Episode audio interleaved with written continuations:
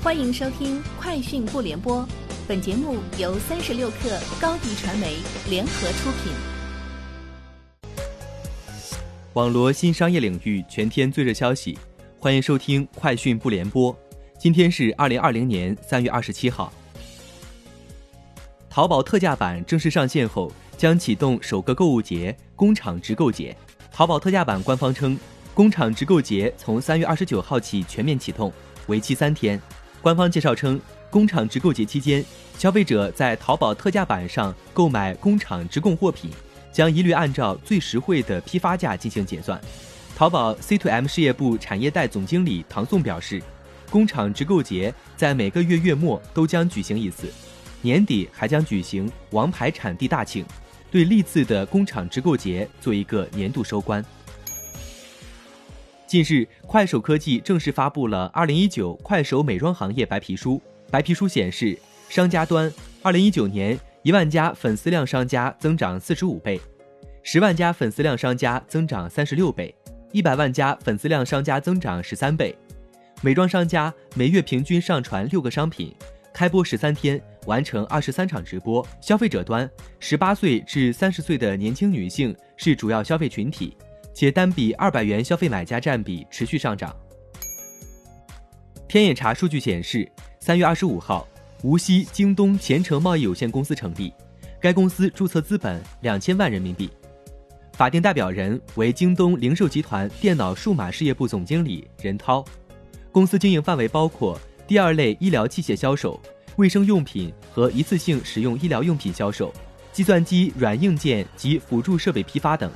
由北京京东世纪贸易有限公司全资控股。三十六氪获悉，LV 昨天在小红书进行直播，直播以 LV 在小红书的企业号为主体，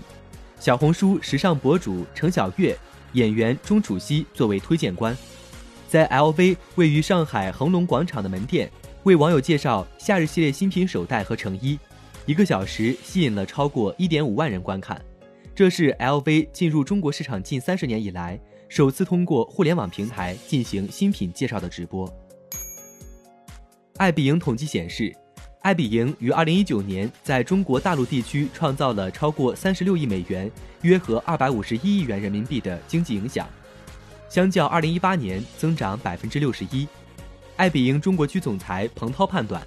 虽然今年因疫情会受到一定影响，但长期而言，共享住宿业。将继续助力赋能中国的中小微房东，增强中国经济韧性。据外媒报道，自从苹果应用商店 App Store 推出以来，iPhone 用户每年在其上的支出都在增加。2019年，美国每位 iPhone 用户在应用商店中的支出达到了一个关键里程碑，在应用内购买和高端应用上的平均支出首次达到100美元，自2016年以来翻了一番。特斯拉今天发出的一封内部电子邮件显示，该公司有两名员工的新冠病毒检测呈阳性。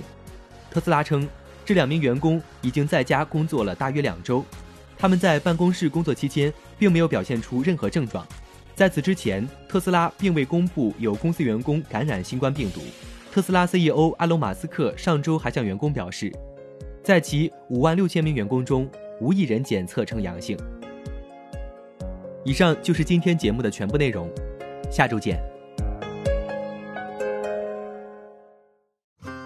欢迎添加小小客微信 xs 三六 kr，加入三十六课粉丝群。高迪传媒为广大企业提供新媒体短视频代运营服务，商务合作请关注微信公众号高迪传媒。